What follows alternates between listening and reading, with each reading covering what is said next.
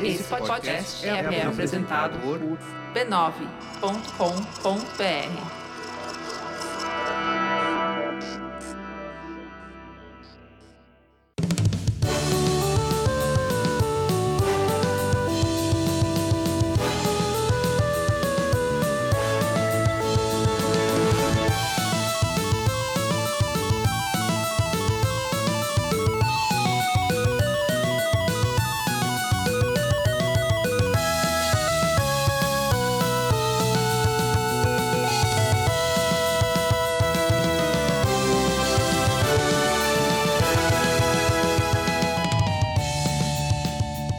Ao vivo, Poco Pixel Almanac, eu sou o Adriano Brandão, do meu lado tá o Danilo Silvestre, tudo bom? Tudo bom, beleza? Maravilha! O que é um Poco Pixel Almanac, Danilo?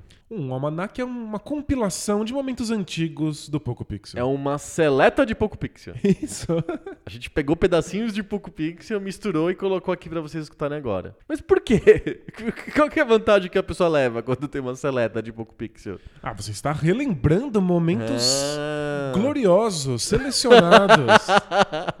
e também a gente tá dando um descanso. Exato, a gente tá de férias e pra você não ficar sem nada, É, exato. a gente faz uma seleta. Então isso não levem a mal, é que podia ser pior. podia, podia não ter absolutamente nada. A seleta não é tão ruim assim se você pensar nessa, nesse ponto de vista, né? Boa. E, e- e tem uma coisa da segurança. Ah. A gente tá colocando aqui na seleta as coisas que a gente sabe que deu certo. Ah, perfeito. Quando você tá ouvindo o episódio inédito, vai saber se ele vai É funcionar verdade, ou não, não, né? garantimos. Não garantimos. Esse aqui existe um teste do tempo. Boa.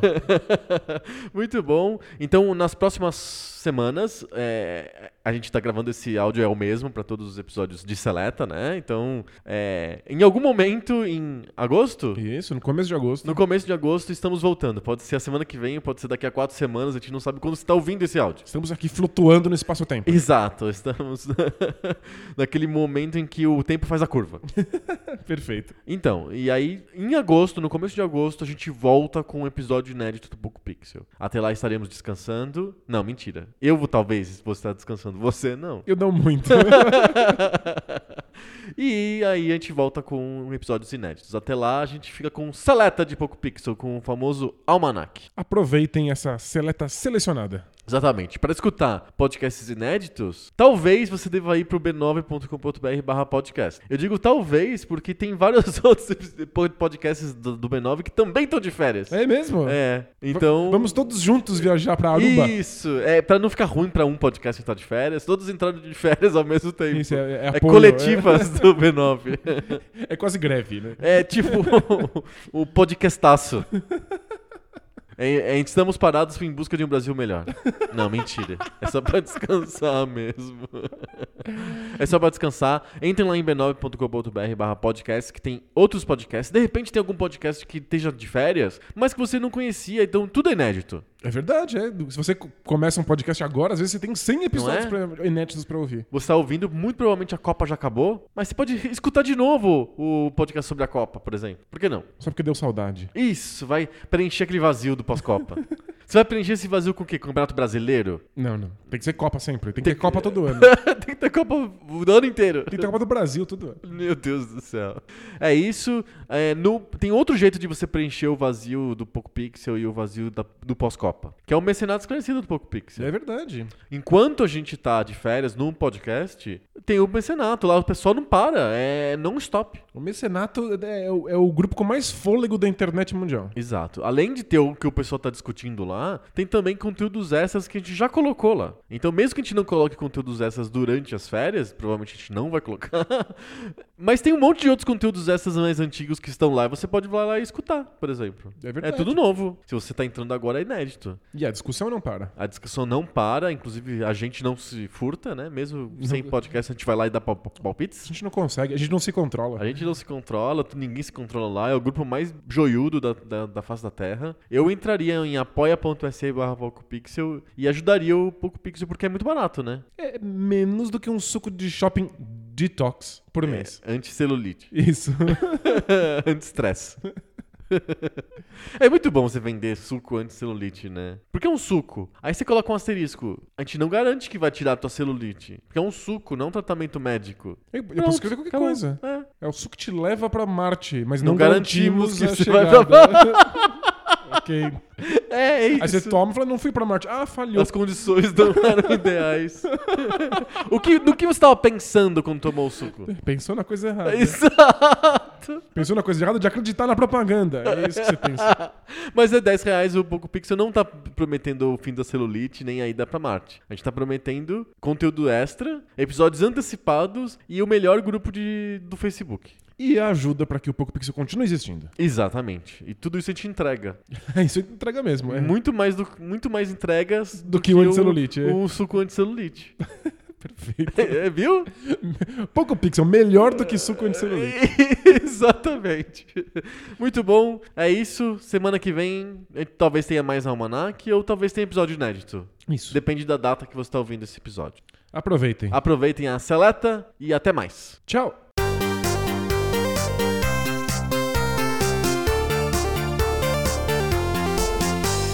Tava querendo saber quando é que foi que você parou de, de comprar consoles de videogame e qual foi o último videogame que você comprou e o que que você anda jogando de novo, ao invés de velho.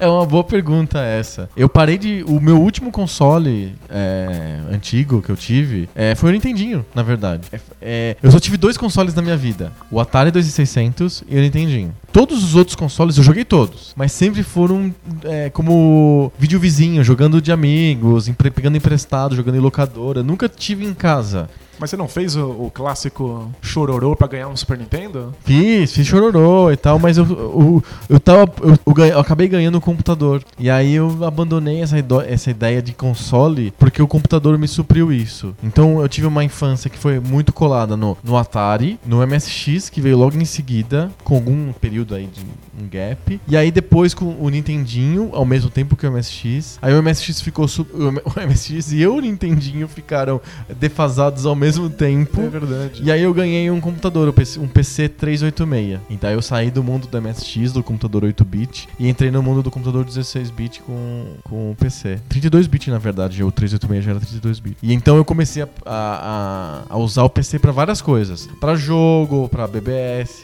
pra fazer... É, Explica pra pirralhada o que é uma BBS. BBS é uma espécie de internet da Idade da Pedra. Então... Tinha que lascar uma, pedra na outra, fazer uma fogueira. Exatamente. É, é, é assim, a BBS é que pega um macaco, ele começa a jogar um osso, aí ele arremessa o osso pro, pro céu e aí se transforma numa BBS. que, que bonito. né? Não, na verdade uma BBS é um sistema em que você conecta um computador a outro através de ligação telefônica. Então você, na verdade, está fazendo uma ligação para outro computador. Aí o outro computador vai te atender e você não tá ligado numa rede, na rede mundial de computadores. Você tá ligado em outro computador só. É uma rede um para um, assim. Você tem que telefonar pra cada um dos sites que você quer visitar. É, é como se fosse isso. Imagina você quer acessar o UOL. Aí você telefona pro UOL e acessa. Aí você desliga. Quero ver agora o Bola Presa. Aí eu ligo pro Bola Presa e pego os, pego os conteúdos. E, e, e se tá ocupado a linha? Dá muito ocupado. Aí você fala. É verdade! Os BBS ficam ocupadas, então as melhores BBS que tinham eram BBS que tinham várias linhas telefônicas pra poder atender várias pessoas tipo, ao mesmo tempo. tipo pizzaria, assim? Quando. Tipo pizzaria. Tipo, você você liga e tá ocupado, você liga pro outro número. Outro número. Que vergonha. É, não, BBS é isso. BBS é isso. E aí você, eu tinha, eu tive uma BBS que funcionava só de madrugada, porque era o pulso único. Ah, entendi. Então eu ligava de madrugada, era pulso único pras pessoas que me ligavam, e pra mim era pra não ficar ocupado o meu telefone de casa, porque eu não tinha um telefone só pra BBS. E o telefone custava milhões de cruzeiros. Cruzeiro. é. É verdade. É tipo, era um investimento. Só sim. pessoas muito ricas tinham telefone e tal. Lembra? Você É comprar um carro ou comprar um telefone. É, exato, tinha pessoas que tinham negócios baseados em acumular telefones. Se foderam. Se fuderam redondo, porque, tipo, Não, mas eu virou centavos, não Mas vale mu- nada ali. Muita telefone. família teve preju, né? Porque, tipo, juntou moeda por muitos anos, comprou Sim. um telefone e depois. Virou pó. É, vale zero. Vale nada, não vale nada. Mas enfim, é, eu não tinha uma linha de telefone extra, já era muita coisa ter uma linha de telefone. Então eu tinha. é, eu tinha que um horário pra ligar a BBS. Então essas atividades extras acabaram me tirando um pouco do, do videogame. Então eu jogava videogame quando você ia, ia pra casa levava o Nintendo 64, levava o Dreamcast e tal. É, quando outros amigos levavam o Super Nintendo. É, quando ia em casa de alguém jogava o Mega Drive, por exemplo, ou Master System. Eu nunca tive todos esses consoles, mas eu joguei, tive experiências com todos esses consoles. No computador eu, eu jogava bastante. Então, quando eu tinha o 386, eu jogava Prince of Persia, jogava Stunts, jogava o FIFA International Soccer, é, jogava The Incredible Machine. Quer dizer, tinha uma experiência de jogo bem legal no PC. E esse PC eu acabei carregando ele por muito tempo. Eu fui troquei a placa-mãe dele por um 486, aí depois eu troquei a placa-mãe dele de novo por um Pentium 66. Aí eu comprei o kit multimídia lá com o meu primeiro salário. Aí eu veio o Full Throttle, veio um monte de jogo, veio. Lembra? Tinha uns jogos chamados Descent, Heretic, eram tipo todos first person shooters. E eu tive uma experiência de jogo bem intensa no PC por muito tempo. E foi numa fase em que as pessoas em geral estavam jogando muito mais no PC. Quando eu comecei, os jogos de PC eram meio fora do mainstream. Quando pas- passou uns anos, quando eu tinha um CD, O PC popularizou. popularizou muito. Então, o- até falei uma besteira no, no- no episódio passado que o Tomb Raider era um jogo de PC. Na verdade, ele, era- ele nasceu como um jogo de PC, de Saturn e de PlayStation. Mas eu me lembro que na, na- na- todas as pessoas que eu conheciam Jogava no PC. jogavam né? no PC, porque eu, eu mal conhecia pessoas que tinham videogame. Eu não conhecia ninguém que tivesse PlayStation. Eu conhecia você que tinha um Dreamcast. Mas, Mas eu, uns anos depois. uns anos depois. Então o PC era muito forte. Eu me lembro que eu, por muitos anos eu comprava ou conseguia é, os jogos tipo FIFA todo ano. Então todo ano tinha um FIFA novo. é, eu comprei o Red Alert, comprei o The Dig, comprei É o, o- o Day of the Tentacle. É porque teve a popularização dos computadores pras famílias, né? As famílias Sim. começaram a comprar pra usar e aí as Exatamente. pessoas começaram a jogar mais. E eu me lembro de um momento que você participou de, da minha história de, video, de computadores. Que eu tinha lá o, o, 4, o Pentium 66. Eu já tava ficando bem ruimzão pra, usar, pra, pra jogar StarCraft, por exemplo. Que era uma coisa que eu gostava muito. Ou Comandos. Sim. Que era uma eu gostava muito e o computador tava começando a ficar meio capenga. Aí, aí eu, eu entrei em outra empresa e aí eu, eu pedi demissão da primeira empresa, mas eu fiz um acordo pra eles me mandarem embora. E aí eles me pagaram, eu, eles me pagaram é, o indenização fundo e o de fundo de, eu pude resgatar o fundo de garantia. E aí eu, eu com o fundo de garantia eu comprei um computador e você participou até, estava meio junto nesses Eu lembro. dias. Eu comprei um computador já montado numa dessas lojas tipo americanas, coisa desse tipo, que no final das contas ficou virou um, era, era muito ruim assim, não- era um computador de qualidade bem baixa. Era melhor nos meus computadores que eram montados, que eu pegava a peça ali, aqui montava, esse computador já pronto, ele era meio mais ou menos assim. Mas deu pra jogar. Deu pra jogar. E eu continuei jogando com ele por bastante tempo, até que eu comprei um Athlon XP. Era um chip, era, não era um, um Intel, era AMD. Na época que a AMD era boa. Aí eu comprei o AMD. Não é mais? Sumiu a AMD? A AMD sumiu. Tem os, os, os chips da AMD hoje em dia, mas é, a maioria das- dos, dos computadores é, é Intel. E mudou muito, ninguém compra computador mais, as pessoas compram notebook. É. É, mudou bastante, assim, o, o modelo. Mas eu continuei jogando computador por muito tempo. E aí eu acho que, sei lá, eu fiquei velho, não sei o que aconteceu, eu parei de jogar no, no computador. Foi de repente? Foi meio de repente. E meio coincidente com a internet. A internet sempre foi importante quando eu ainda tava jogando. De repente a internet começou a comer esse espaço com meio. co- Aí de repente eu tava só na internet, não tava mais jogando nada. Eu já- acho que eu já tinha saído da faculdade, enfim. Eu, o jogo, uma jogatina parou. E aí o reflexo disso é: eu parei de jogar os FIFAs. Você, você é daqueles que conta, conta os anos em FIFA? Isso, assim como os gregos con- contavam em Olimpíadas, eu contava os anos em FIFAs. É, tem gente que conta em Assas- Assassin's Creed, né? É difícil isso, porque são anos muito curtos, né?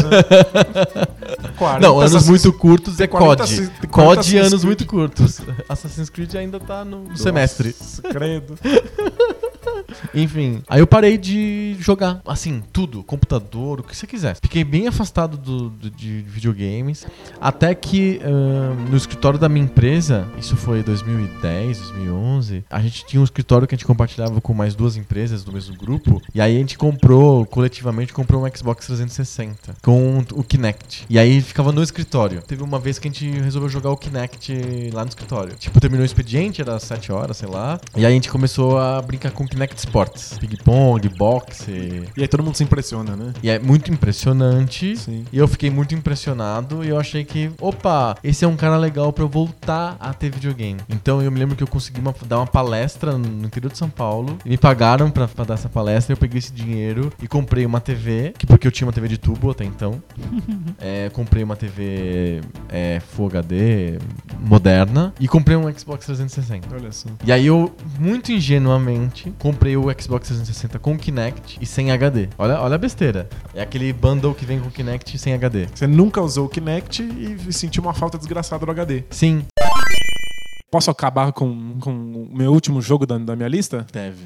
Então, esse vai, vai. Não é que ele seja ruim, Ah. é que eu acho que ninguém nunca citou esse jogo numa lista. Ele não tá em lista nenhuma. É, o jogo é o Sneak and Peek do Atari. também conhecido como o, jogo, do esconde-esconde. é. E o engraçado é que eu ganhei esse jogo é, da minha mãe, que ela guardava os jogos num- num- numa porta muito alta do armário, que eu não conseguia alcançar. E aí, quando eu enchia muito o saco, ela abria, Pegava um pegava aleatório. um, me dava, e eu jogava isso até debulhar. E aí depois vinha outro. E ela me deu esse jogo.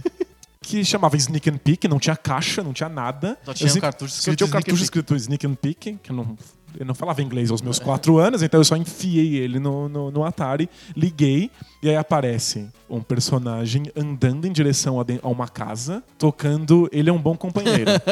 Na verdade, o Ele é um Bom Companheiro, a gente já comentou sobre esse jogo antes, na- no nosso episódio sobre música, né? É, o Ele é Bom Companheiro aparece no final do jogo quando você encontra o teu amigo.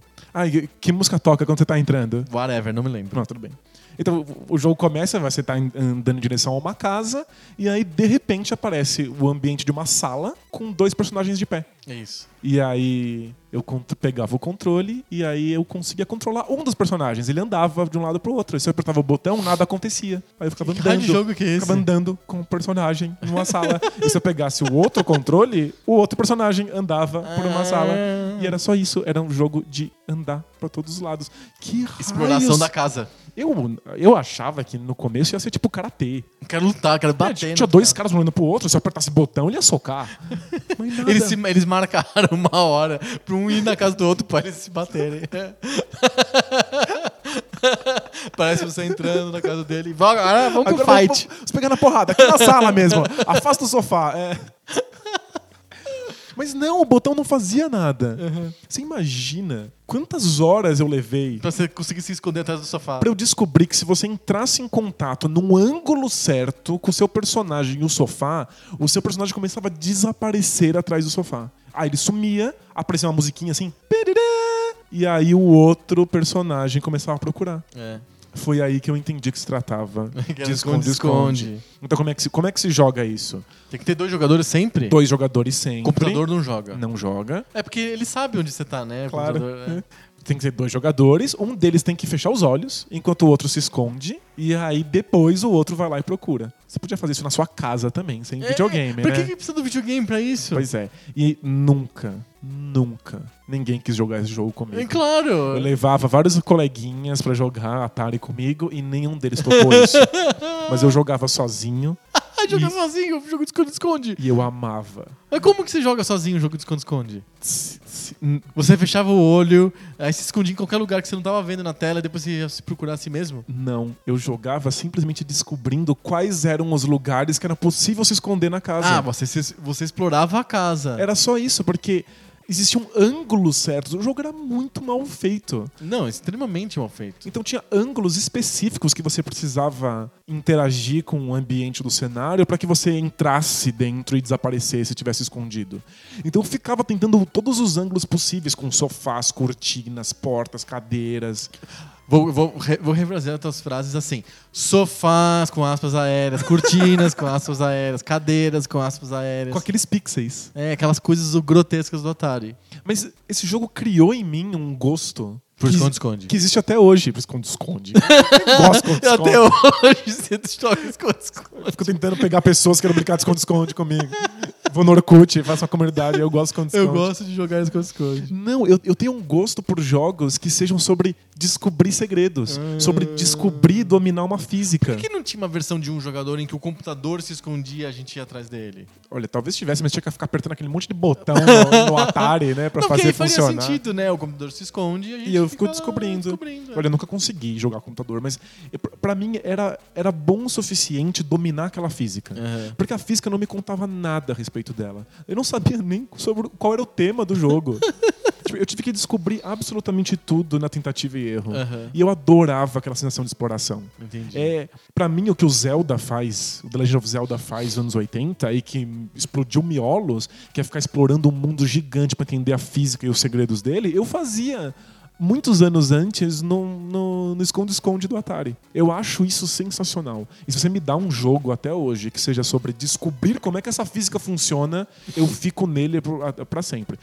Curiosamente, minha mãe levou muitos meses pra tirar outro jogo de Porque dentro daquele armário. estava entretido. Eu tava né? entretido com um jogo que Não tinha jogo. não, não, não era Era jogo que não era jogo. não tinha nenhum objetivo. Eu, eu me dei um objetivo nesse parque de diversões de física quebrada, que era o Sneak and Peek. Muito bom, muito bom mesmo. Falar em esconder, eu tenho que comentar um último jogo, que é um jogo que eu jogava escondido.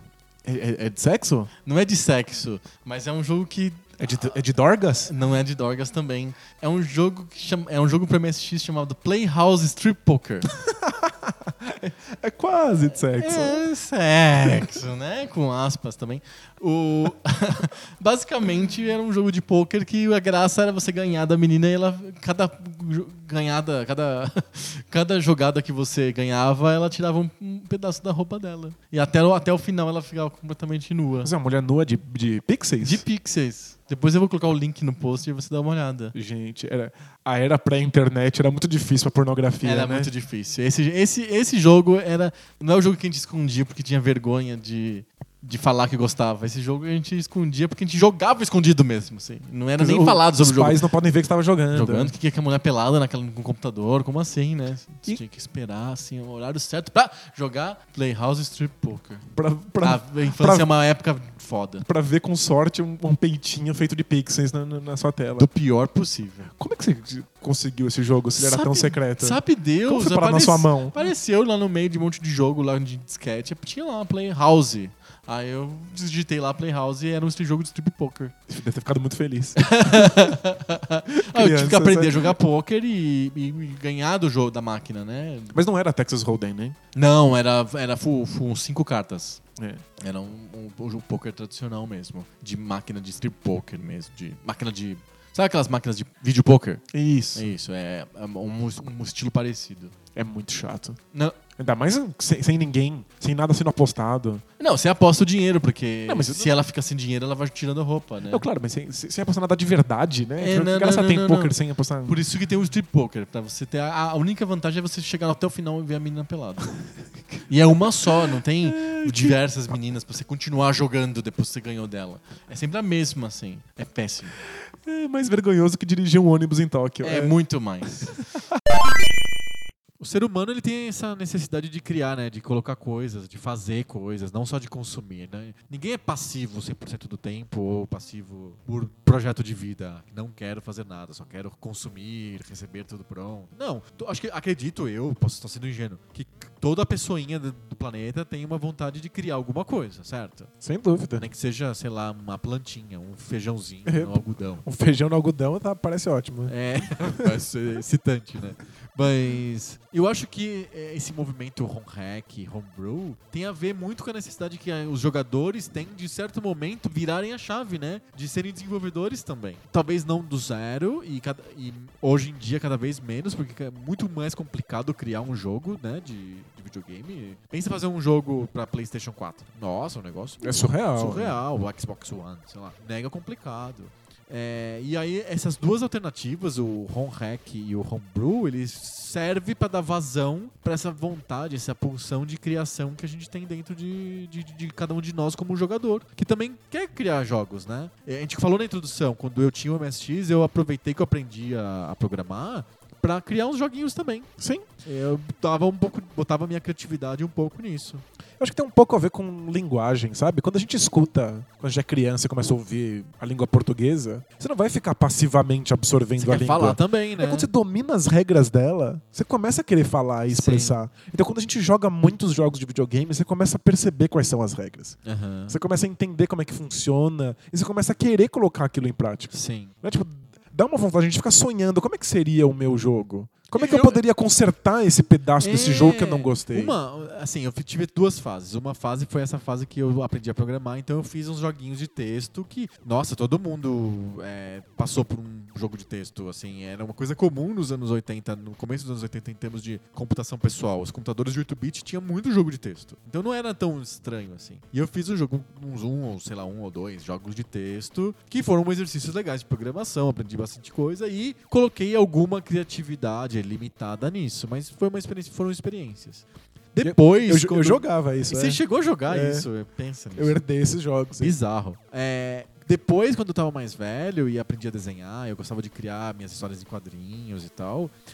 Vários momentos eu sentia essa vontade que eu tinha de criar, de criar, que eu tinha nos quadrinhos, eu também queria criar outras coisas que eu cons- consumia muito, por exemplo, videogames. E muitas vezes eu desenhava é, caixas e é, manuais de jogos inexistentes, de jogos fantasia. Porque fazer a caixa tá ao seu alcance, mas fazer o, O jogo não. Então, eu, você tinha, sei lá, 11 anos, 12 anos, eu, eu desenhei. Eu, assim, eu me lembro claramente um que eu criei, assim, a caixa, o manual, o que, o que o personagem fazia, as fases do jogo do Gru. Eu queria que existisse um jogo de Nintendinho do Gru. Lembra do Gru? O personagem de quadrinhos, Gru, é isso, isso? Gru, Gru errante. É, eu embolei na minha cabeça, copiei os desenhos do Aragonês no papel, assim, e fiz um jogo de Nintendinho do Gru, com as fases, quais seriam os inimigos, o que ele teria que fazer, e obviamente o que. Chuta o que seria o jogo do Gru. É um jogo de plataforma. Claro, né? tipo. Óbvio, né? É. E aí parou, foi assim, essas duas experiências que eu tive. Quando eu fiz jogo de texto mais X e quando eu desenhei um, um sulfite com jogos fantasia. Depois eu fiz outras, um monte de outras coisas de internet, programação, mas nunca jogos. O videogame mudou tua vida, Danilo?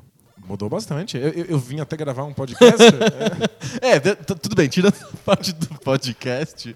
Aliás, o podcast Poco Pixel mudou sua vida? Acho que eu nunca falei tanto, nem pensei tanto sobre, Sobre videogame. videogame. É, com tanto critério e com tanta constância, sabe? Sim. É, eu sempre, obviamente, eu sempre joguei muito videogame, mas pensar videogame é uma coisa que eu fazia esporadicamente. Aham. E aí o, o, o Poco Pixel me leva a fazer isso com uma, com uma regularidade. E acho que isso leva a gente a, pensar de um modo diferente, né? Total, Regularidade muda muito o nosso modo de pensar. Muito. É que nem. Acho que você, professor, sabe dizer isso melhor que ninguém. Quando você dá aula, você tem um contato muito mais próximo com a matéria do que quando você é aluno, por exemplo. Ou quando você simplesmente, sei lá, gosta de alguma coisa. Sei lá, se você gosta de filosofia e lê os livros de filosofia, é, uma- é um contato mais superficial do que você dar aula de filosofia. Acho que a gente falar de videogame toda semana faz a gente ter um contato mais próximo com o videogame do que jogar de vez em quando ou ler sobre videogame de vez em quando. Até porque são muitas vezes. E existe uma certa preparação mental pra fazer Sim, isso, né? claro. Então a gente tá sempre pensando naquilo que a gente vai precisar pra executar a tarefa. Seja Sim. aula, seja o podcast. Exato. Então acho que nisso mudou, mudou nossa vida. Mas e quando você era jogador? Ou tua infância, sei lá. É que eu ainda sou um jogador, é. É, não, é beleza, tudo bem. Mas, Mas só um jogador, né? Exclusivamente jogador. acho que o videogame mudou meu modo de estar no mundo em diferentes momentos da minha vida. Aham. Em diferentes idades. E aí, na infância, com certeza foi um jeito de, de ser entretido. Porque a gente já falou aqui muitas vezes que infância é o É- momento do tédio. É muito tediante, né? É muito entediante. Se você não tem uma estrutura preocupada pra te entreter, sabe? se não tem uma família dedicada pra isso, Uhum. ou muitas opções de lazer e muitos coleguinhas, a infância é um momento em que absolutamente nada acontece. Você tá Uhum. só esperando a, a- a infância acabar. E eu era muito entediado. Eu tive, na primeira infância, muitos problemas de socialização. Uhum. Tinha pouquíssimos amigos e definitivamente os videogames foram uma válvula de escape. Aham. Era um modo com que eu conseguia Mais do que entreter. outros, outros, sei lá, TV ou é, livros, revista em quadrinhos. Acho que nada nunca segurou minha atenção quando era criança como videogames. Entendi. E você? Acho que também, obviamente, acho que os videogames mudaram bastante a minha vida para em vários aspectos. Acho que a gente consegue é, refletir de, de maneira que fazer uma taxonomia da influência dos videogames na minha vida. Acho que os videogames me trouxeram primeiro o contato com tecnologia, foi a primeira coisa de tecnologia que eu peguei, assim, foi um videogame. Foi o Atari, que meu pai me, trouxe quando eu tinha acho que seis anos, sei lá, uma coisa assim. Eu era bem criança. E aí aquele videogame na minha mão foi o primeiro contato que eu tive com alguma coisa tecnológica. Acho que talvez tirando tocador de música de fita cassete, assim, algo assim, Sim. né? Quando- que- Mas é, o videogame trouxe isso.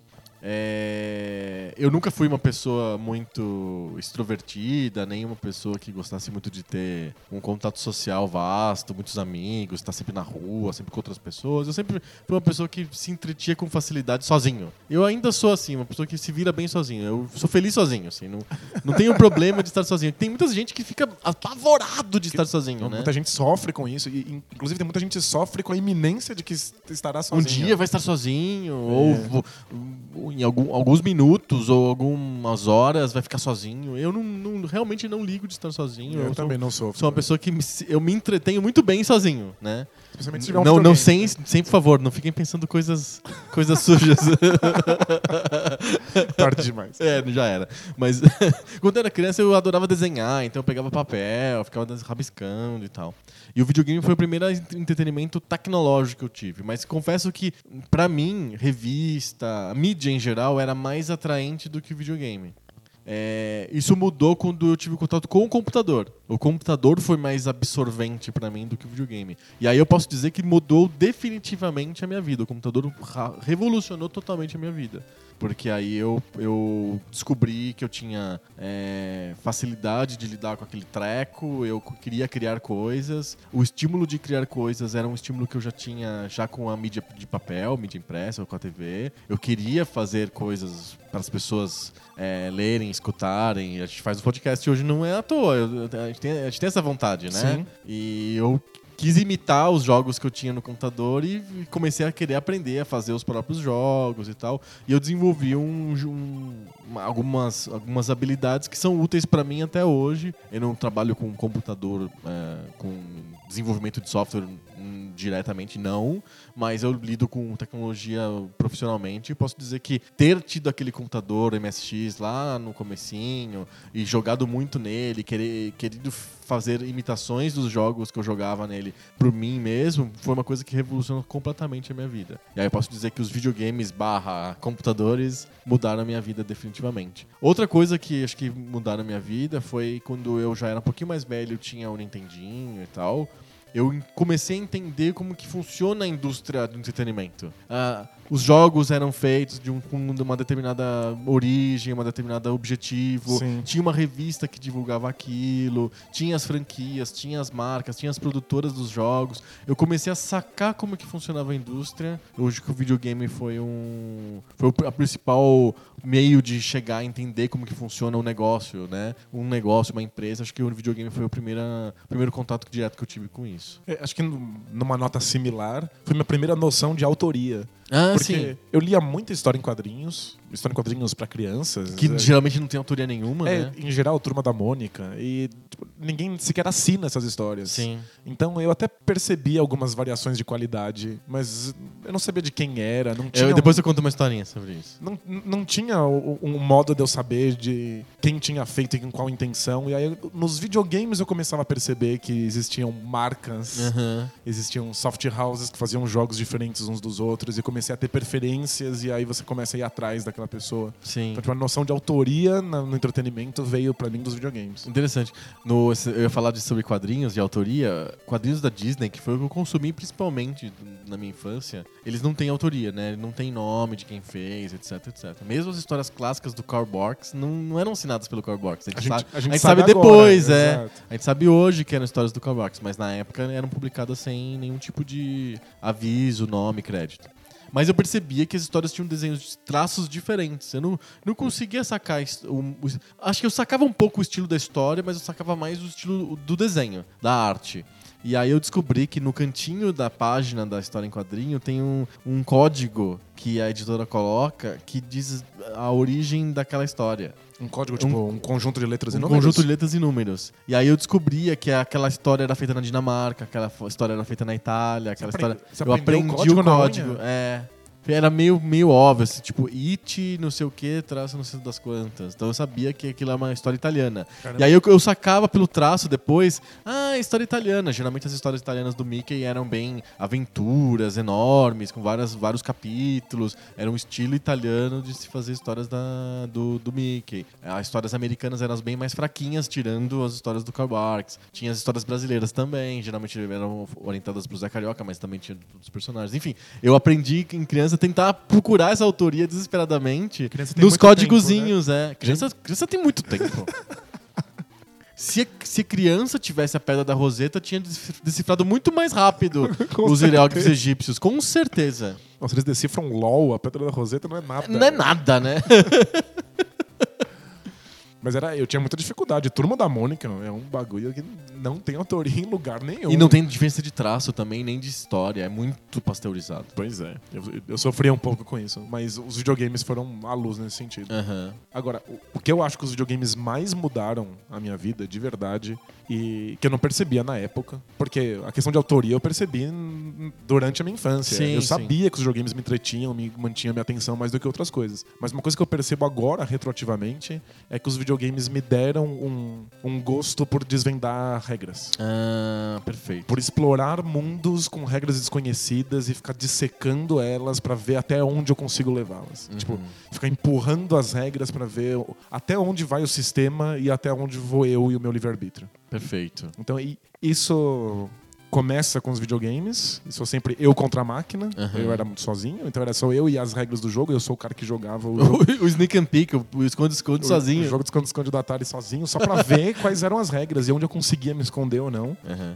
E isso foi parar, eventualmente, no, no que eu faço da vida, foi parar na filosofia e ficar entendendo regras e, Uhum. e ver todos os sistemas de pensamento e etc. Interessante. Então foi, acho que foi, foi no começo, foi nos videogames e depois espalhou pra vida inteira. Você, você gostava de jogar videogame mais sozinho ou mais com amigos, por exemplo?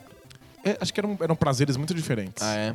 É, muito rápido, jogar com amigos era uma experiência de diversão, uma experiência de festa. Aham. Então, assim como a gente, as pessoas gostam de ir pra festa, eu gostava de jogar com outras pessoas. Sim. Mas eu, em geral, eu preferia jogar sozinho porque era aquela coisa de eu estar explorando um conjunto de regras, só eu e o jogo. Sim. Eram só experiências diferentes, uma, experi- uma experiência mais social, outra uma experiência mais intelectual. Entendi. É, eu tive, tive fases assim, mas em geral eu acho que eu, eu gostava menos de jogar o videogame sozinho e mais de explorar o- a variedade de jogos que existiam. Era um instinto mais de colecionador do que de jogador. Então eu queria saber quais eram todos os jogos feitos pela Dynamic na Espanha. Sabe? O que que a Konami fez de É- não sei o quê. É o teu espírito de, de taxonomista. É, meio isso mesmo. Eu queria mais colecionar os jogos do que ficar jogando. Eu, eu era muito daquele que carrega o jogo, joga cinco minutos e ah, já deu. Outro, próximo. Entendi. Eu era muito nesse estilo mesmo.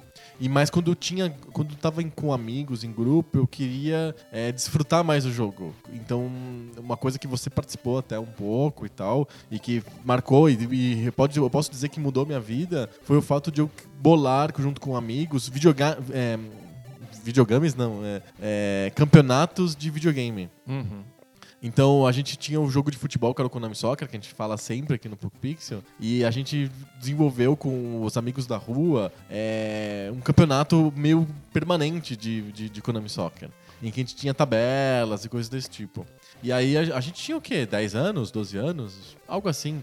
E só jogar o, o- o videogame por si, jogar o jogo de Konami Soccer em si, não era o suficiente. O legal era fazer uma estrutura pra isso, né? Isso, então a gente criava times que tinha nome dos jogadores, tinha o nome dos times, aí e a coisa foi ficando cada vez mais sofisticada, a, a ponto do negócio ficar menos interessante do que Acho que o metajogo era mais legal do que o jogo em si, Sim, né? então a gente ficava horas desenhando o uniforme dos times, o nome, a lista dos jogadores e tal. Isso ficou mais divertido do que o jogo em si. E aí eu comecei a perceber que eu gostava de, desse storytelling, digamos assim, que tava em, em volta daquilo. De narrar o jogo, de bo- bolar historinha, de que o jogo tinha sido mudado porque um jogador entrou. Não existia nada disso. Quando eu era um jogo simples, não tinha substituição, não tinha. Os jogadores eram todos iguais. E, mas a gente, na nossa cabeça, na nossa fantasia, isso, né? a gente narrava com aquela estrutura de um grande storytelling. E Isso foi um- uma das coisas que me fez mudar de ideia. E em vez de trabalhar com desenvolvimento de software, eu fiz vestibular para jornalismo. Você queria Porque eu narrar queria contar histórias. eu né? queria contar histórias. Eu, eu, tinha, eu tinha percebido, através do como eu jogava o videogame com os amigos, que eu me, me ligava muito nesse lance de, de comunicação, de passar uma mensagem, passar uma ideia, de contar uma história, de, de, de enxergar as coisas pela linha longa da narrativa comprida do campeonato inteiro, não só do, daquela partida de dois minutos. Perfeito. E aí eu, eu, eu pensei, pensei, eu tava meio definido pra fazer é, curso de informática, curso de é, tecnologia de informática, era o nome tecnologia de dados. Eu não me lembro o nome do curso exatamente. Esses nomes, bacharelado em informática, era uma coisa assim. Nome, nomes fantasia. Nome assim. mega genérico. E aí eu tinha até pensado em me inscrever, tava meio definido em me inscrever nesse curso. E aí na última hora eu acabei definido por jornalismo, porque eu achava que tinha mais a ver com o que eu sempre fiz. Que quando eu era criança eu desenhava, fazia historinhas em quadrinhos, era fascinado por mídia. E depois eu ficava eh, narrando e, e bolando histórias longas pra acompanhar o videogame. Então eu achei que fazia mais sentido jornalismo. Depois, vocês, quem escutou os Poco Pixel no ano passado sabe o que aconteceu com o meu curso de jornalismo. Re- re- resgatem aí, tá em algum lugar aí, algum episódio do Poco Pixel tem aí minha história do curso de Um jornalismo. desastre. Um desastre completo. É- é legal, as pessoas, algumas pessoas têm medo de que o- os jogos não, não sejam lugares para criatividade do jogador, Aham. especialmente na, na infância. Sim. E você nunca deixou que, o, que o, o videogame tolhesse a criatividade. Exato. Se, se não tinha espaço no jogo para isso, que fosse pro meta-jogo. É, o jogo, ele só deixava eu escrever o nome do time com seis letras e, e mudar a cor da camiseta e do calção. E pra cinco opções só. Mega simples. É um jogo antigo, 85, do MSX, é um jogo obviamente limitado. Quando eu recebi depois o FIFA 98, coisa desse tipo, que você podia fazer o que você quiser, eu até tentei adaptar aqueles times antigos pro videogame novo. Ah, os uniformes, a cara dos jogadores, os nomes e tal. Mas era muito trabalhoso, era chato. A imaginação era muito mais divertida. Ficar só bolando na cabeça o- os nomes engraçados e as habilidades e as historinhas daqueles jogadores que só existiam na nossa cabeça. No Konami Soccer, que era um jogo quase abstrato, era mais legal do que tentar reproduzir, isso- reproduzir isso no FIFA mega sofisticado, com que você podia customizar tudo, no tamanho do nariz do cara, sabe? É porque por, pelo Konami Soccer ser mais abstrato, tem mais espaço para que Pra você imagine e aí você tem mais, mais controle sobre o que você quer que o, que o jogo mostre. Exato. Né, o FIFA é mais, já É. tá mais pronto, né? Exato, e é engraçado pensar como a gente reagiu de maneira diferente ao videogame, né? Eu reagi sempre desse ponto de vista de imaginação e de mídia, do, do videogame como comunicação. E, e aí você sempre, pelo que você tá falando, você sempre reagiu ao videogame como uma espécie de enigma que você tinha que entender as regras para poder se decifrar aquilo. É engraçado isso. Talvez seja o jeito como a gente enxerga o mundo, talvez, né? Talvez, Talvez a é. gente enxergue o mundo desse jeito. Eu vou contar uma história que pra mim é o, assim, é o, o supra-sumo da expectativa frustrada. Conte. É, você conhece essa Eu história? adoro essa história. Eu sempre eu gosto de chocolate, eu sempre gostei muito de chocolate branco. Por algum motivo eu gosto de chocolate branco, eu gosto de arroz branco, eu gosto de coco, eu gosto de leite. Eu gosto de alimentos brancos. Eu tenho um- algum problema mental, assim, eu gosto de alimentos brancos. Pão branco, manjar, eu gosto de coisas brancas. Mas eu como, obviamente, como de todas as cores, mas branco eu gosto, assim. será, que tem, será que tem um nome a sua condição? É um. Será que você lá. acha, sei lá, um grupo de Orkut? Assim, de pessoas... Eu- Olha, eu- grupo eu- de Orkut tem uma lei que diz que se, se a coisa existe, tem um grupo de Orkut. Se você quer se sentir especial no Orkut, você tem que juntar duas coisas esquisitas. Por exemplo, assim, eu, eu gosto de alimentos brancos e da Drew Barrymore. Aí você junta as É, eu, duas eu coisas. acho que o Drew Barrymore é legal também. Oh, que legal. A gente pode entrar na mesma comunidade do Orkut. Eu também curto. Voltando à história que eu queria contar, eu sempre fui um fã de chocolate branco. né? Assim, muito, gosto muito de chocolate branco. E outra coisa que eu gostava muito também era todinho. Aliás, é um podre que eu não devia estar contando aqui na gravação, mas é, eu tenho mania de quando eu chego em viagem e vou pro hotel, eu tomo o todinho do frigobar. Sempre tem um todinho no frigobar? Sempre tem um todinho em frigobar de hotel. Sempre. mas É, se- acho que tá na Constituição, acho que tá alguma coisa assim. Sempre tem um todinho no frigobar de hotel. E aí eu tomo, mas assim, Mas nunca compro no supermercado na minha vida, na minha casa, não tem. Mas quando eu vou viagem e vou pra um hotel, eu tomo o todo todinho. Eu tô muito chocado, porque se tem em todo frigobar de hotel, quer dizer que não é só você que, que, que- Sim, que toma isso. Exatamente. Assim, todo frigobar de hotel tem barra de cereal em cima da geladeirinha e dentro tem é, todinho, água, Coca-Cola e uma cerveja vagabunda. assim. Sempre é, é isso. assim. E um todinho. E tem o Todinho. E enfim, eu sempre gostei também de Todinho. E aí um dia eu tava andando na rua ou no supermercado, sei lá onde, e vi um cartaz assim: em breve, Todinho branco. Aí eu olhei e falei: Nossa! Deve ser a coisa mais gostosa, deliciosa e sensacional do- da história. E aí eu nunca saía. Eu ia pro lugar e perguntava: Já saiu o Todinho branco? Ah, ainda não. Você era o maluco que perguntava O do todinho branco. Do Todinho branco. Eles iam falar sobre você em casa. Eu cheguei, assim. a, demorou tanto que eu cheguei a esquecer do, do todinho branco. E aí um dia, plim, Ele apareceu lá no supermercado. Edição especial Todinho sabor chocolate branco. Aí eu comprei, aí eu fui pra casa, e aí eu não tomei. Não, tem- é especial, assim. Você, você é um, um pleasure delayer? É um pouco. Não, é muito especial pra eu tomar assim quando chega no supermercado. Vou tomar de Isso noite. é uma coisa importante, É. assim, né? Aí beleza, abri. botou um terno, né? Botei um hobby de seda. Acendeu um charuto. lá- Sentei do lado da lareira, acendi o charuto, peguei o todinho branco, aí chupei o negocinho lá, o canudinho. É leite doce, é horrível. Por que será que eu não tô surpresa? Pior ideia do mundo.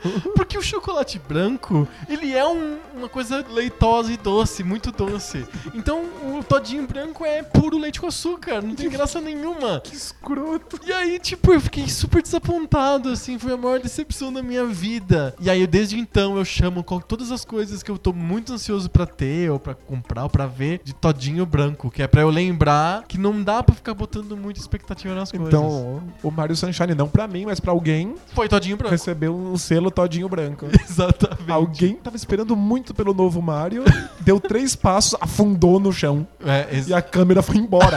desapareceu. A câmera falou: foda-se, esse jogo é tão ruim que eu não vou ficar aqui. A câmera falou: não vou trabalhar de graça, né? Sim. Tchau.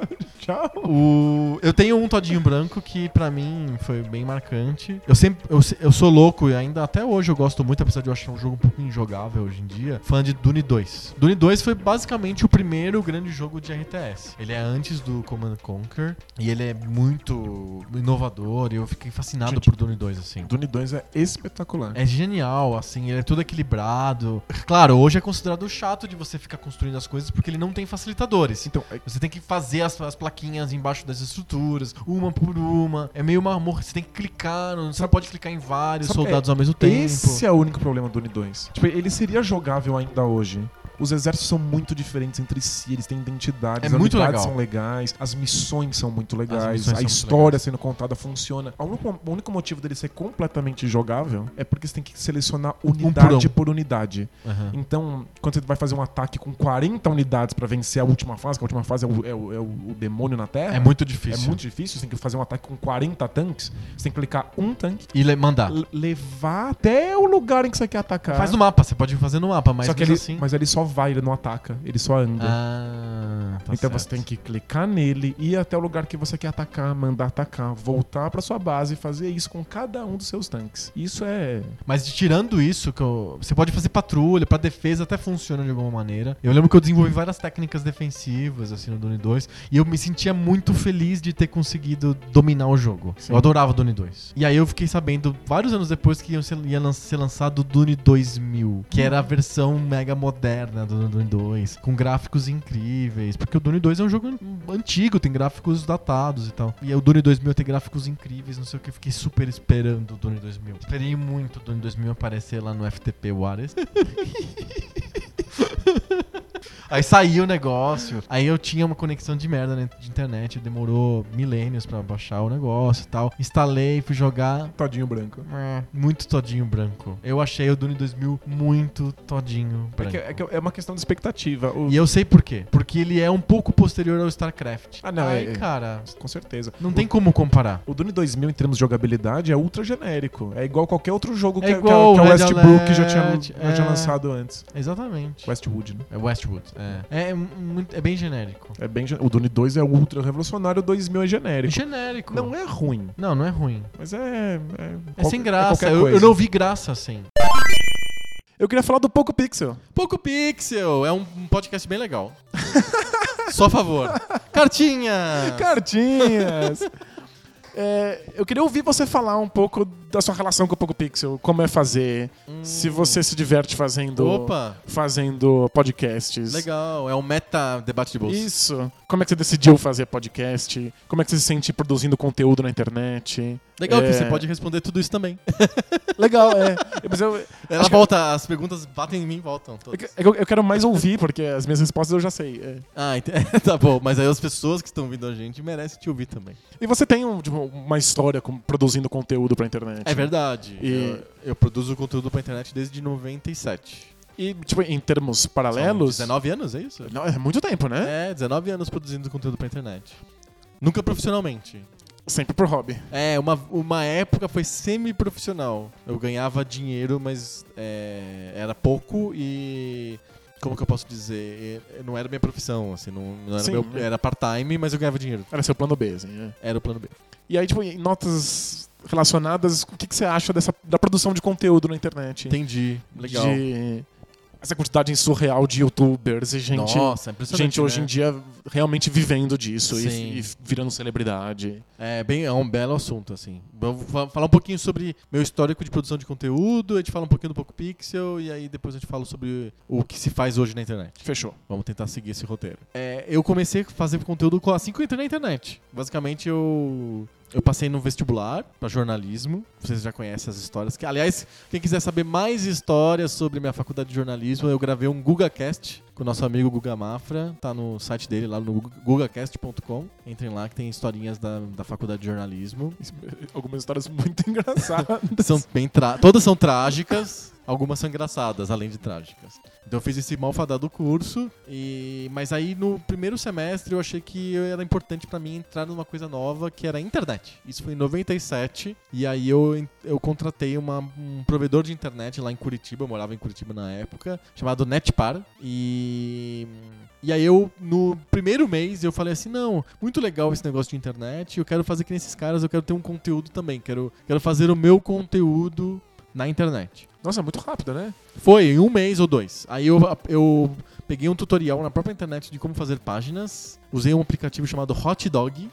Hot dog? O nome do aplicativo era Hot Dog e aí eu, esse aplicativo era para desenhar páginas online, é, páginas de internet. Ele é um- era um editor de, tecnicamente era um editor de HTML, era o Hot Dog. Acho que o nome era porque HTML, HT e aí Hot Dog. Por, por que que chama Hot Dog? Não sei. Medonho. Hot Dog. Talvez tenha ainda exista ainda páginas falando sobre o Hot Dog editor de HTML. E aí eu lancei minha primeira página em começo do ano de, de 97, chamava www urgente. E o que, que tinha nisso? Não tinha nada, na verdade. Quando você entrava na página, tocava a música do Monty, Pla- Monty Python Flying Circus, Legal. que é uma marcha do John Philip Souza. É, não, não me lembro qual, acho que The Washington Post March, sei lá, alguma dessas marchas aí. É, que é a música do, da abertura do Monty Python Flying Circus, Sim. o programa de TV, né? E. Mas você escrevia lá? É, tinha umas piadas, umas historinhas, links pra sites que eu achava legal. Era uma página pessoal. Existia um conceito no começo da internet que era páginas pessoais. Não tinha Facebook, nem Orkut. Então você. O que a, a Seria tipo a sua pessoas- página do Facebook. Os- Isso, mais ou menos. pessoa vai lá e Coisas vê as coisas que legais. você gosta e as coisas que você repostou. Exato, mais ou menos, e algumas piadinhas, umas historinhas e tal. E isso, isso foi, foi isso. E eu me lembro que o meu sonho era aparecer na galeria de, galeria de usuários da Netpar com o seu site, com o meu site. E aí eu mandei pra Netpar, olha, eu fiz o, o site, eu hospedei lá na própria Netpar, então era tipo netpar.com.br barra users barra Adriano, assim, sabe? Tipo, esse era o endereço do site. E aí tinha eu- tão pouca gente que tinha uma galeria de quais, quais eram os sites que existiam. assim, Exato, e aí eu mandei pra Netpar, ela colo- criou, colocou meu nome, Adriano, lá no meio da lista lá do- dos usuários da Netpar que tinham seus sites. E aí eu come, isso coincidiu com. Isso eu tava nas férias ainda, era antes de eu entrar na faculdade, eu, eu tinha feito matrícula e tal, mas tava esperando as aulas começarem. Aí quando as aulas começaram, é, eu percebi que era ruim. É, eu sou, eu, diferente de Deus, eu percebi que era ruim. E. e aí. Fez e viu que era merda. Que era merda. E aí eu falei, não, eu preciso fazer alguma outra coisa da minha vida. Né, que só a faculdade não dá, assim, não preenche nada. Eu chegava em casa, o curso era matutino, eu chegava em casa e não tinha o que fazer. Porque não tinha trabalho, não tinha prova, não tinha matéria pra estudar, era o limbo. E aí eu resolvi trabalhar. E aí eu, o que eu sabia fazer? Eu tinha feito o curso de desenho industrial, é, curso técnico, e eu tinha aprendido a fazer páginas. Eu falei assim, vou fazer, Tinha vou mandar página pessoal. currículo. É, tinha uma página pessoal, www urgente, tinha, tocava música e. É incrível. e aí eu mandei o currículo vários, várias empresas de internet da época, 97. E aí eu fui contratado pela Netpar, olha só, tá? o, o, o ciclo da vida, né? Porque é o que tinha, né? E aí eu fui trabalhar na Netpar com, com internet, eu aprendi bem melhor fazer as coisas e tal. E aí em 98 eu tive a ideia de fazer um, um site com conteúdo sobre a coisa que eu mais gosto na vida, que é música clássica, não é videogame antigo. Nem Super Mario 3. E nem Super Mario 3. Eu gosto muito de Super Mario 3, mas eu gosto um pouquinho mais de música clássica. e aí eu fiz a minha primeira página sobre música clássica, que é o Allegro. É... Era. Eu, eu comprei um domínio, na verdade eu comprei um subdomínio, porque o Allegro.com é... era. tava ocupado, já tinha um cara que era dono. E aí eu comprei um allegro.simplenet.com. É, é esse mesmo. Simplenet. É o melhor nome, né? alegro.simplenet.com e eu fiz um, tipo, um, era uma enciclopédiazinha, você tinha artigos sobre compositores em ordem alfabética. Que você fez. Que eu escrevi, assim, e tal. E artigos sobre teoria, da, teoria musical, muito básica, porque nem eu não sei mais do que isso mesmo. Então eu escrevi lá sobre teoria musical básica, coisas assim. É, E por algum motivo as pessoas começaram a curtir o site. Ele, apare- ele, ele entrou, ele foi indexado pelo KD, na categoria de música. E ele começou a receber visitas. E eu sabia disso porque embaixo do site tinha um contador. Era o que a gente sabia, não tinha Google Analytics, era, era o contador. Tinha um que- contador e É, um GIF de é, estamos em obras. é, exato, tinha um cara martelando lá. e aí embaixo tinha. Esse site foi visitado, aí tinha um contadorzinho com um odômetro de carro, assim, girava assim. 7 mil vezes. Aí eu, uau, 7 mil vezes, incrível. É, Naquela época era tudo mato, né? É, era, na internet naquela época era tudo mato. E aí eu, eu, eu des- descampei lá um mato, criei o sitezinho lá de música clássica. E aí uma vez eu entrei no. num um, um conhecido, fez um fórum. Foi a primeira vez que eu vi um fórum funcionando. Eu falei, vou fazer um fórum pro Allegro também. Aí eu aprendi a programar e aí eu fiz um fórum. Que eu já, eu já sabia programar lá do Basic, do MSX, já tinha os jogos e tal. Mas eu queria aprender a programar pra, pra internet, pra server-side de internet. E aí eu aprendi a programar uma linguagem chamada Miva, que depois virou Code Fusion, que talvez al- algum ouvinte já tenha ouvido falar disso. É, e aí eu fiz o, o fórum do Allegro e de repente o fórum do Allegro foi um sucesso. Bombou. Era uma época pré pré-Orkut, pré-Facebook. Era onde todo mundo que gostava de música clássica em língua portuguesa se encontrava, era o Allegro. Tinha gente de outros países Tinha falando gente de língua portuguesa? países. Eu recebia presentes de Portugal. Que fofo. De pessoas de Portugal que mandavam pra mim discos e coisas assim. Nossa, que legal. É, e- Então, qual é a sensação de saber que tem gente de outros lugares do mundo que tá lendo, que É tá usando legal. aquilo que você faz, né? É muito legal, é muito legal mesmo. Eu fiz é, em 2013, é, em 2013 eu fiz um vídeo em inglês. Na verdade não tem nenhuma palavra em inglês, né? tem, só que a descrição do texto é em inglês. Sobre música, é, na verdade é uma compilação de uma obra que, na verdade, assim, vou explicar o contexto pra não, não parecer que não faz sentido nenhum. Existe um, existe um, um balé cantado do Stravinsky de- da década de 20, chama Pulcinella, e ele é uma, uma compilação de obras é, do século XVIII. Eles são pequenas obras do século XVIII que o Stravinsky, compositor do século XX, juntou tudo, mudou a harmonia, mudou a orquestração, colocou outros elementos e juntou tudo num balé único. Eu, eu sempre gostei muito dessa peça, pela moderna de moderno e antigo, e aí eu, eu, eu sabia como que era, que era tudo obras adaptadas, era tudo coisas que já existiam no século XVIII e foi readaptado pelo Stravinsky, e aí eu fui atrás das obras originais. E aí eu, e não existia nenhum trabalho disso no mundo, assim, tipo, de um cara pegar todas as obras originais, uma atrás da outra, e, E colocar uma na- colagem. E eu fiz Exato. isso, eu fiz uma colagem, fiz um vídeo, e é como se fosse o Pulcinella, o balé do Stravinsky, na versão original. Original. Com gravações díspares, qualidade de som díspare, mas é, é uma experiência curiosa. Inclusive pra mostrar que o Stravinsky ajudou muito, melhorou demais. a- Ah, é? é, melhorou muito. É, e aí isso fez relativo sucesso no YouTube. Nos Porque tá em começos, inglês. quando o eu- YouTube era tudo mato. Não, agora, 2013. E já, já é, tem prédio tudo no YouTube. E, e aí eu recebo até hoje comentários de caras de lugares bizarros, assim, da China, da Itália, dos Estados Unidos, falando parabéns, que legal, primeira vez que eu vejo, muito, muito instrutivo. o. E é, é gostoso isso, dá um quentinho, né? Você vê que você fez um negócio aqui em São Paulo e que gente do mundo inteiro tá vendo. Eu achei bem, achei bem, foi uma experiência bem legal. Foi a minha única experiência até hoje de conteúdo internacional, foi esse vídeo do Stravinsky. Mas é divertido, porque uma coisa é você escrever pra você, ou você criar alguma coisa que, tipo, o seu vizinho vai ver, ou que você mostra pros seus amigos. Sim. Outra coisa é o mundo da internet, que você É. coloca isso e, tipo, anos depois, E eu me lembro que China. o Alegro, ele se beneficiou muito porque eu mandava as dicas pro, pros, pros jornais, pras revistas. Então, sai- o Alegro saiu na Folha, saiu na Veja, saiu no, no Globo, Porque eles queriam dicas de, saiu na de sites, né? Stoé. É, eles queriam... Era uma época que, em 98, a, a internet era só mato e aí as- os jornais davam dicas de que onde você podia ver coisas legais. Então saiu na Veja, tipo, o Alegro, o endereço do Alegro, e aí eu recebia bastante visita por conta que pessoas que vinham nas revistas, nos jornais e Faz tal. sentido. Então criou uma comunidade grande, ele foi por muitos anos, foi por oito anos o maior site de, de, de música clássica em língua portuguesa. E foi uma experiência bem legal. Só que ela migrou. Ela migrou de uma experiência de conteúdo para uma experiência de gestão de comunidade, porque no Que virou um fórum, virou né? um fórum. E aí o, Alegro era mais uma gestão de comunidade, com todos os conflitos e problemas e processos. Eu recebi duas cartas essas judiciais e... Eu recebi uma ameaça de processo do José Carreiras, eu acho, tipo, uma das coisas mais engraçadas. Quem é o José Carreira? José Carreiras é um tenor catalão. Ah, É um dos três tenores. Ele cantava junto com o Plácido Domingo e o Luciano Pavarotti. Ai, que legal! E alguém escreveu uma coisa contra ele e ele mandou uma carta pra mim. Ele não, o escritório de advocacia É claro, dele né? mandou uma carta pra mim pedindo pra tirar o conteúdo. E eu fui lá e tirei. Que e, engraçado. E eu recebi também uma, uma carta extrajudicial, uma notificação pra eu ir na delegacia depor num caso que tava acontecendo entre o John Nashlin, que era o maestro da Sinfônica de São Paulo, e um usuário do fórum. Eles pegaram de porrada, você teve que depor? Eu tive que depor, eu fui na delegacia. é verdade.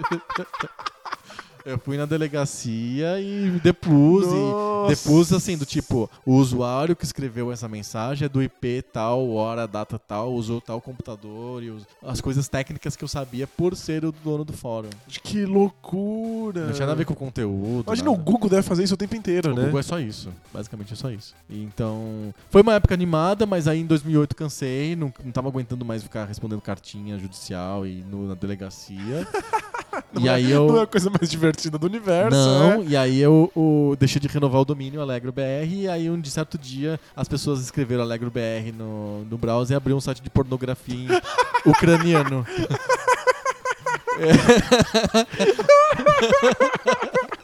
Alguém, eu- como o domínio ficou disponível, o- algum grupo de pornógrafos ucranianos compraram o domínio.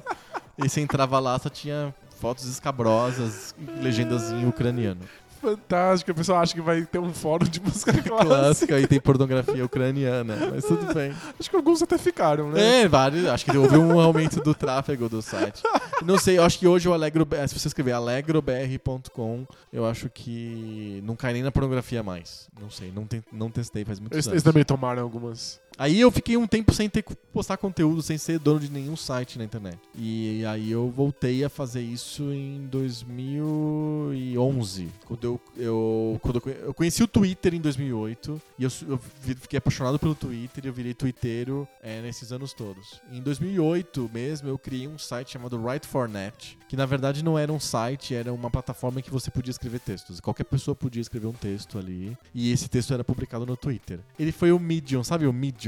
Sim. que foi criado pelo próprio cara do Twitter em 2010. Eu criei um, um proto-medium bem simples em 2008. E fez sucesso? Ele saiu em alguns sites gringos, teve gente que escreveu, tinha uma tia que escrevia sobre métodos pedagógicos do ensino fundamental lá da- do Canadá, ele- ou da Austrália, coisa desse tipo. Ela escrevia no muito Write4Net. E eu escrevi vários artigos sobre tecnologia no Write4Net para estimular as pessoas a conhecerem a plataforma. Claro, claro. Então eu escrevi uns 10 artigos sobre tecnologia.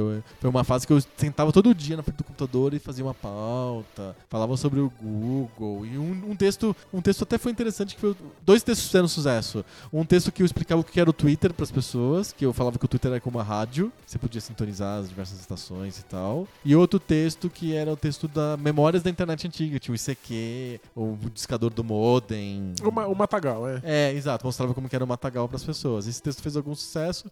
Eu queria que esse sucesso se revertesse para a plataforma. Que as pessoas não só lessem o texto, mas também escrevessem textos na plataforma. E não rolou, ninguém tá afim de escrever texto nenhum. Mas enfim. E aí, sumiu a plataforma? Sumiu, eu cancelei ela em pouco tempo, assim.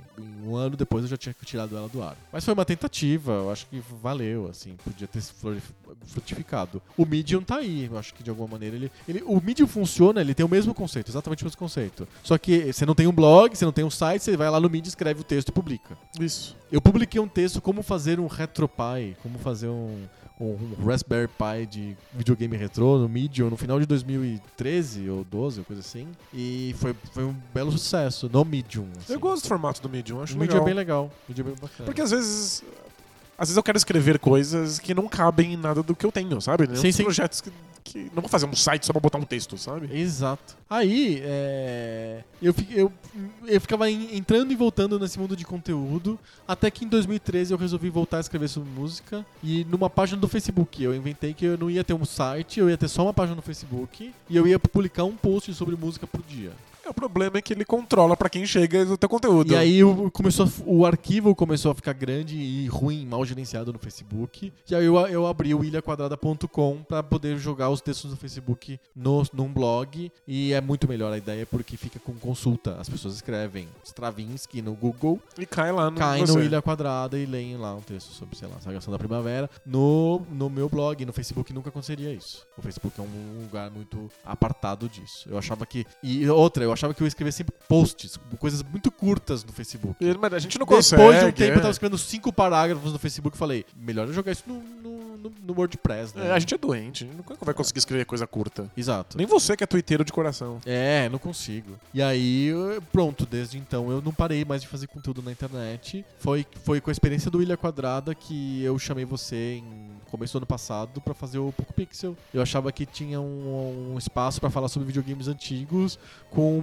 alguma profundidade e, com, e falar sobre jogos, né? Fazer mais ou menos como a Ilha Quadrada era pra obras de, de música, é, a gente falaria sobre jogos antigos. E um dia, um jogo. Era um modelo assim. E funcionou muito bem por um- algum tempo, mas a gente percebeu que a audiência não crescia, era, tinha uma dificuldade de fazer aumentar a base de, de audiência. Foi aí que eu realizei uma vontade que eu tinha muitos anos, que era ter um podcast. É, Eu escuto podcast desde 2010. Então já faz seis anos que eu escuto podcast. É bastante. Mais ou menos a época que vocês começaram a fazer o Bola Presa também, o Bola Presa Podcast. Sim. E acho que eu comecei a escutar o no- o 99 Vidas, foi o primeiro podcast que eu escutei. E aí eu embarquei já no, Jovem Nerd, no Braincast, nos suspeitos de sempre. e aí eu fiquei muito, mais do que hoje, eu fiquei muito fã de podcast naquela época. Do formato. Do formato podcast de 2010, 2011. Eu fiquei louco por podcast. Eu me lembro que eu fazia absolutamente tudo da vida escutando podcast. E eu, eu, e eu maturei essa ideia de ter um podcast por bastante tempo. Faltava o tema, faltava o parceiro, porque eu sempre achei que fazer podcast sozinho não É rolar. complicado. E é difícil você encontrar alguém pra, porque tem que ser alguém que goste do assunto e de podcast. Porque não pode ser assim, tipo um cara que gosta muito do assunto, mas não sabe o que é um podcast, nunca escutou. Exato. Não conhece formato, Não não, conhece- gosta de falar. é. É, e, e, e pra você fazer o podcast, você tem que ter escutado muito podcast. E, e eu ter escutado, tipo, anos de podcast antes de começar o Poco Pixel, foi bom porque a gente conseguiu amadurecer o formato, criar um jeito diferente. Então acho que foi bem legal. E, assim, hoje é, um- é uma coisa que eu faço com muito prazer. É, dá um certo trabalho, porque a gente tem que pensar a pauta, tem que discutir quais são os assuntos. É, e aí quando a gente tem que se organizar pra gravar o É, podcast. nem, nem sempre os horários batem. Exato. E aí a gente, eh, depois que o podcast tá gravado, a gente tem que produzir ele pra ir pro, pro ar. Então, mesmo que a nossa edição seja uma edição light, e aí eu posso dizer pra todo mundo, o, o Poco Pixel é muito pouco editado, ele virtualmente ele vai pro ar do jeito que a gente grava. Já foi mais, né? Já Tipo, teve uma época que tinha uma edição maior, mas agora a gente já tá com prática, a gente vai, vai que vai. Se a gente engasga, a gente interrompe a gravação na hora, e aí eu já sei onde que tem os engasgos, eu não preciso de ficar editando. O podcast eu só tiro o engasgo e, e bola pra frente, isso acontece raramente. Então ele é ao vivo mesmo, quando eu falo ao vivo, ele é meio ao vivo. É bem ao mesmo. vivo, é. Ele é muito igual ao que a gente gravou, vai pro ar. Então ele tira algum tempo nosso, mas é eu faço isso com muito prazer. Eu adoro a interação com os ouvintes, receber, ler os comentários, comentar junto com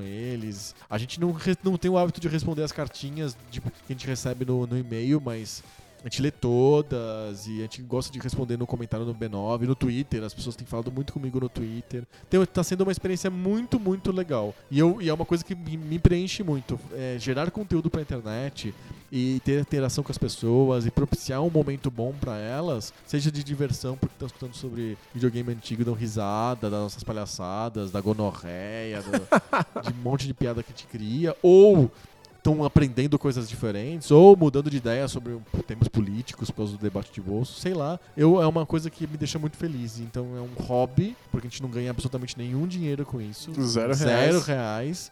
Mas que é um hobby que me preenche muito. Eu acho que se eu fosse jogar bola, eu, eu teria menos prazer do que eu tenho fazendo Poco Pixel. Faz sentido. E assim como eu tenho com o Ilha Quadrada, com o Twitter, são coisas que me, me rendem zero reais. E me dá um prazer imenso fazer. E eu tenho um projeto paralelo ao Ilha Quadrada, que é o Concert Master, que é um player de música clássica, que eu fiz pra mim mesmo. E eu deixo as pessoas usarem também. E tem bastante gente que usa, né? Ah, mais ou menos, assim. Muito, muito- assim, deve ter, sei lá, umas mil instalações. Mil e quinhentas instalações do Concert Master no mundo inteiro. Ele é em inglês. Mas eu não, não divulgo e o meu obje- o objetivo com ele foi fazer pra mim. E aí, sei lá, se as pessoas podem usar também, que sejam felizes. Mas é que tem alguma coisa muito inebriante na ideia de que a gente tá fazendo alguma coisa que pertence a uma comunidade, sabe? Conta sobre o Bola Presa, que você tem uma história parecida. É parecida. é. Eu sempre amei basquete, Aham. passei meu colegial inteiro completamente E você viciado gosta em mais basquete. de basquete do que de videogame antigo, assim como eu gosto mais de música clássica do que de videogame. Eu, eu acho que minha relação com basquete e videogame oscila. Ah, é? É, eu acho que às vezes eu gosto mais de basquete, às vezes eu gosto mais de videogame. Ah, entendi. Mas eu definitivamente entendo mais de basquete. É.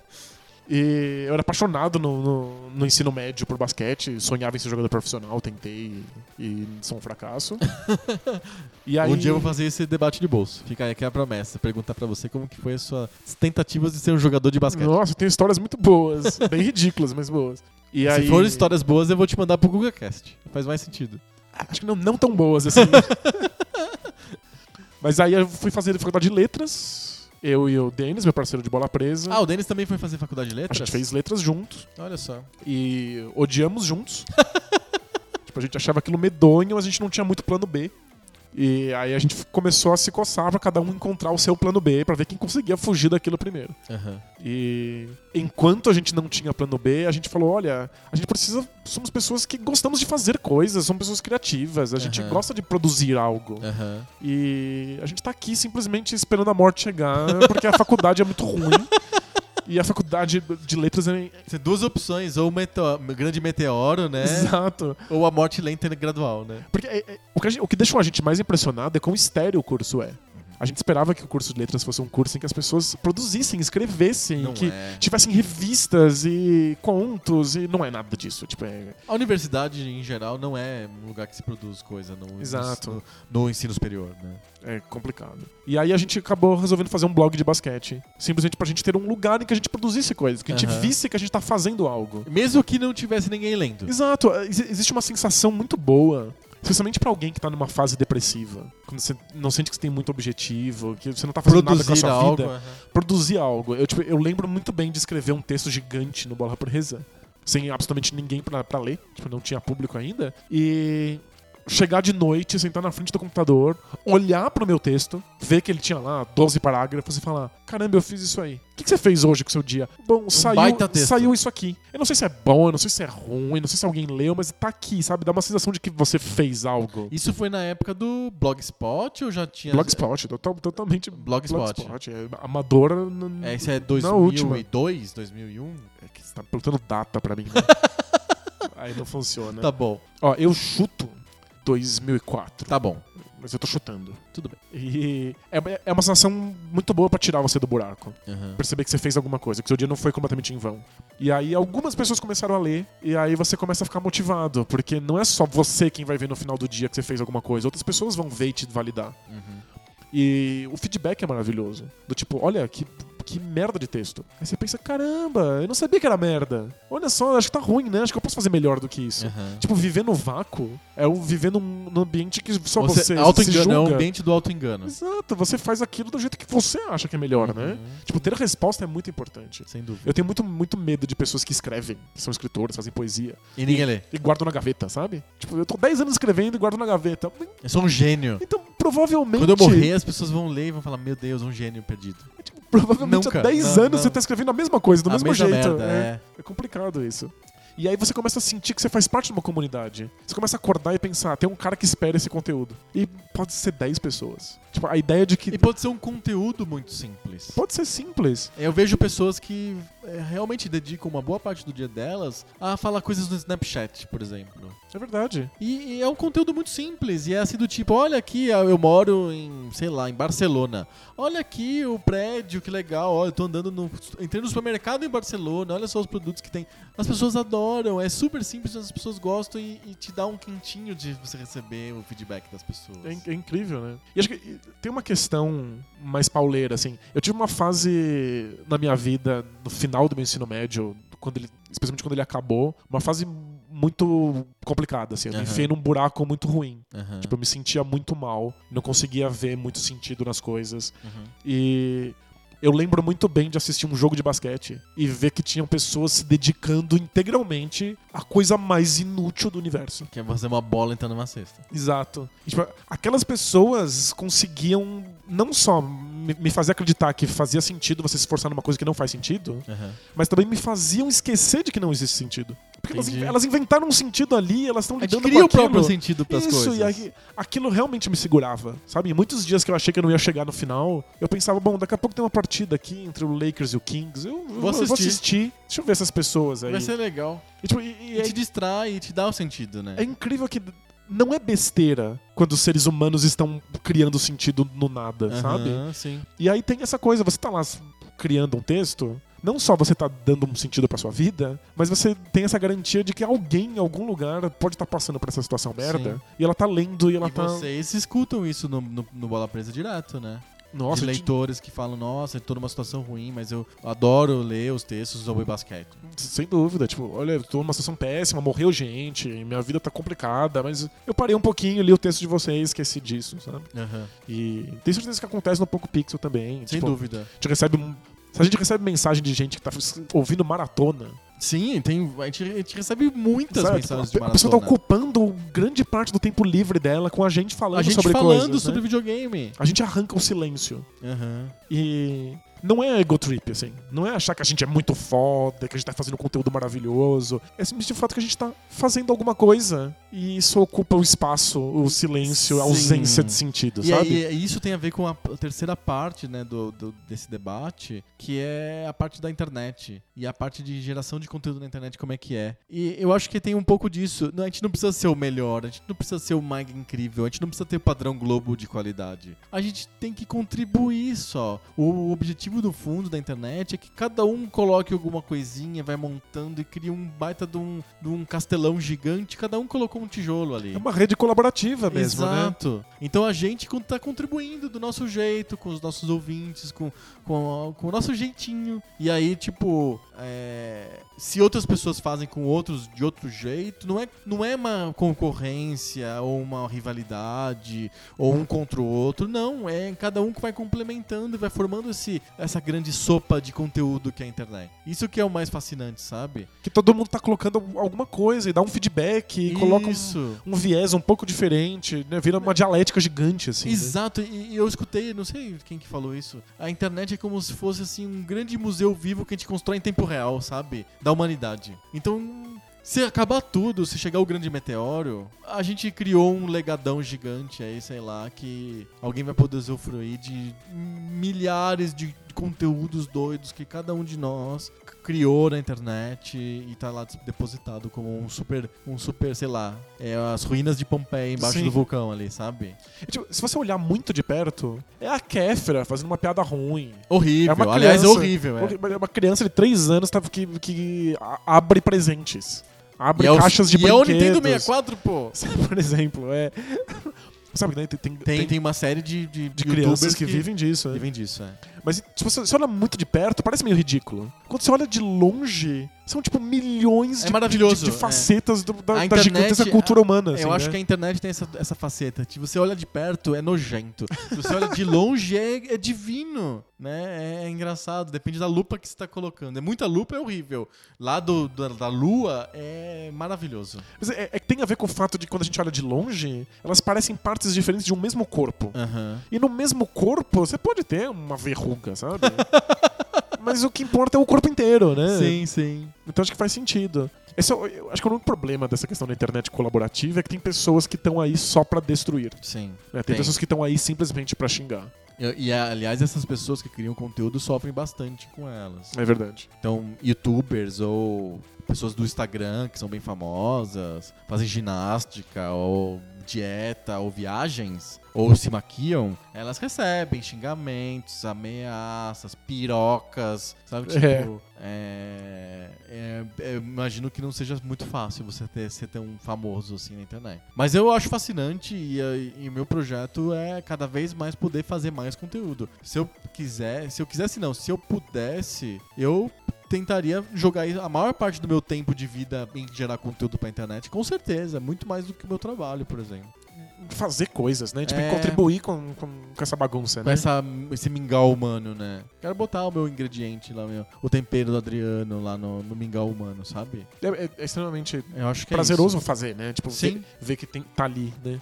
E, e é legal que exista a plataforma que deixa a gente fazer isso. A gente tá gravando, a gente tá. É, até pouco tempo atrás, até 20 anos atrás, só podia ter os ouvintes que a gente tem se a gente tivesse uma emissora de rádio. Se a gente tivesse, tivesse que emprestar o horário da Jovem Pan, sei lá. E não, a gente tá gravando aqui nos estúdios Bola Presa de Rádio. também conhecido como a casa do Danilo. e- Exato. E, assim, do tipo. E a gente, com, sem- com pouquíssimos custos, a gente tá colocando o nosso conteúdo pra milhares de pessoas escutarem a gente. Que eu, a- a- a- até 20 anos atrás era impossível. Então, é legal, é bonito. E eu quero fazer parte dessa belezura. É, eu acho. Às vezes quando você tá mergulhado nisso, e às vezes quando você pensa assim, tipo, caramba, eu, eu- eu tenho que fazer um post hoje, sabe? Aham. Eu tô com um pouco de preguiça, às vezes. É, não. Às vezes é pesado. Putz, podia estar jogando videogame. É, mas quando você olha de longe. Podia estar é- vendo o Gugu. É muito bonito fazer, fazer parte da cultura, sabe? Sim. Seja ouvindo, seja fazendo, sabe? Consumindo, fazendo parte dessa maçaroca. Exatamente. Tipo, é, é bonito de fazer. Muito bom. Tô até emocionado.